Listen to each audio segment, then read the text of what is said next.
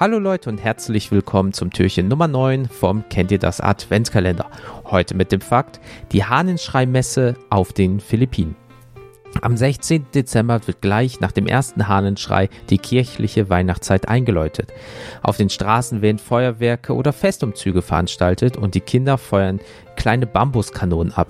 Das alles passiert, damit niemand die erste Misa de Gallo verpasst, eine Frühmesse, die von jetzt an bis zum 24. Dezember jeden Tag zelebriert wird.